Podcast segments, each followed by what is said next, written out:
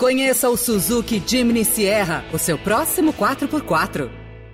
Veloy é a solução completa que você precisava para gerir sua frota.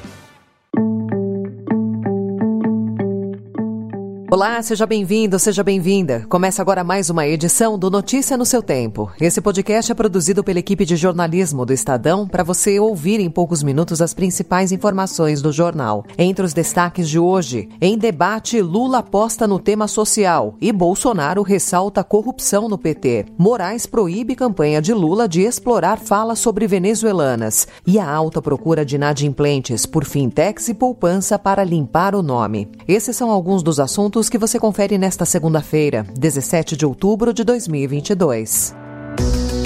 Estadão apresenta Notícia no seu tempo.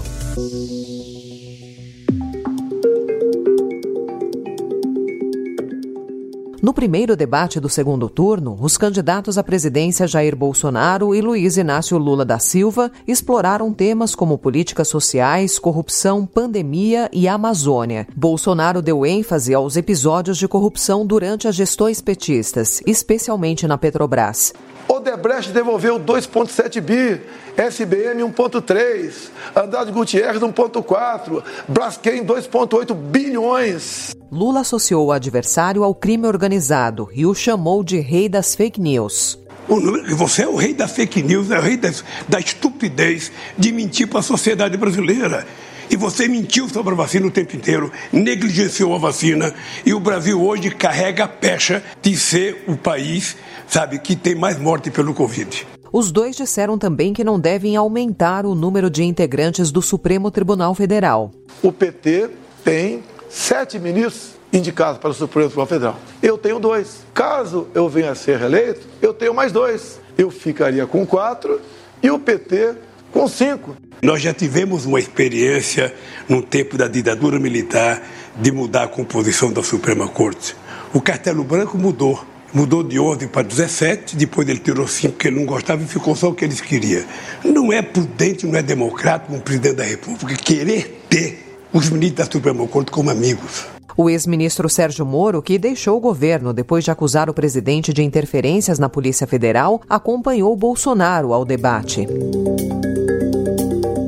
O debate, o primeiro que colocou Bolsonaro e Lula frente a frente após o primeiro turno, quando o petista teve 48,43% dos votos válidos e o presidente 43,2%, foi organizado pelo pool de veículos de imprensa formado por Grupo Bandeirantes, TV Cultura, Folha de São Paulo e UOL. Há outros dois debates programados antes do segundo turno, um deles promovido pelo pool de veículos de imprensa do qual o Estadão faz parte, agendado para a próxima sexta sexta-feira, dia 21.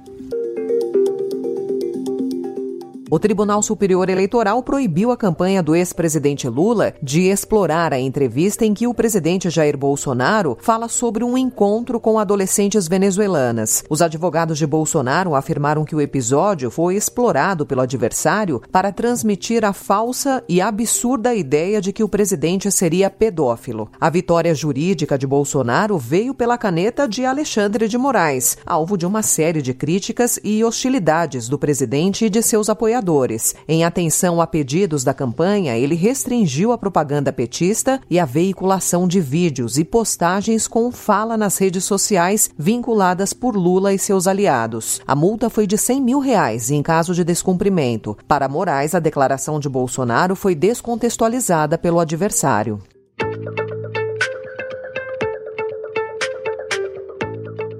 Em economia, o Estadão destaca hoje que, num ambiente de inadimplência recorde no país, os brasileiros estão recorrendo a diferentes estratégias para tentar limpar o nome. No radar dos devedores, as fintechs de crédito começaram a ganhar popularidade. Também há quem use algum tipo de poupança ou venda bens para quitar despesas do dia a dia. Apesar da facilidade de crédito, especialistas alertam para o risco de juros altos em financeiras digitais. Em setembro, 30% das famílias estavam estavam com dívidas em atraso, de acordo com a Confederação Nacional do Comércio. Foi o maior patamar apurado desde 2010, que foi o início da pesquisa. E apesar do estoque ainda tímido em comparação ao de bancos tradicionais, esses empréstimos oferecidos por plataformas digitais vêm crescendo num ritmo forte. Levantamento da Serasa Experian mostra que o volume de crédito concedido por fintechs e bancos digitais avança em média 62,8% ao ano, oito vezes a média do mercado. O levantamento foi feito com base no intervalo de 2016 a 2021. Parte expressiva dessa demanda por crédito tem sido para o pagamento de dívidas. Ainda falando sobre o bolso do brasileiro, tomar café da manhã está pesando mais. Isso porque, além do reajuste do leite, o preço da manteiga disparou e fez o produto sumir das gôndolas dos mercados. Segundo o IPCA, nos 12 meses encerrados em setembro, o preço da manteiga subiu 23,5%, mais de três vezes o índice geral para o período, de 7,17%. Para especialistas, a situação reflete a união de fatores, como a guerra na Ucrânia e o fenômeno fenômeno meteorológico Laninha, que intensificaram o que seria apenas uma entre-safra.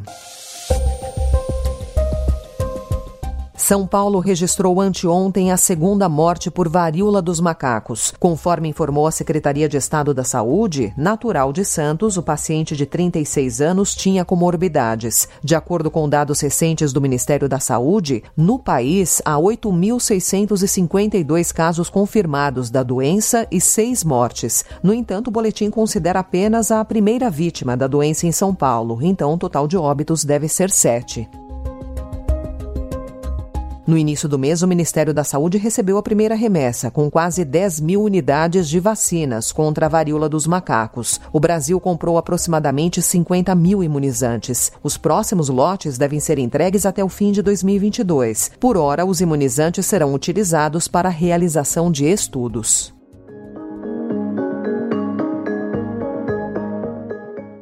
分裂活动和外部势力干涉台湾事务的 严重挑衅。Na abertura do 20 Congresso do Partido Comunista da China, o presidente Xi Jinping fez um discurso com foco em segurança, uma de suas maiores preocupações após tensão recente no Estreito de Taiwan. Ele disse que pretende controlar totalmente a ilha autônoma, assim como fez com Hong Kong, e reiterou seu objetivo de uma reunificação pacífica sem abrir mão do uso da força, caso veja necessidade. Prestes a ser indicado para um terceiro mandato e sem limite a outros, o presidente chinês também exaltou o fortalecimento militar e defendeu rigor no isolamento contra a Covid. Essa foi mais uma edição do Notícia no seu tempo, com a apresentação e roteiro de Alessandra Romano, produção e finalização de Felipe Caldo. O editor de núcleo de áudio é Manuel Bonfim. Obrigada pela sua escuta até aqui e uma excelente semana. Notícia no seu tempo. As principais notícias do dia no jornal O Estado de São Paulo. Conheça o Suzuki Jimny Sierra, o seu próximo 4x4. Procurando a rota mais inteligente para gerir sua frota? Veloy é a solução completa que você precisa. Acesse veloy.com.br/empresa e descubra um caminho prático e eficiente para a gestão da sua empresa.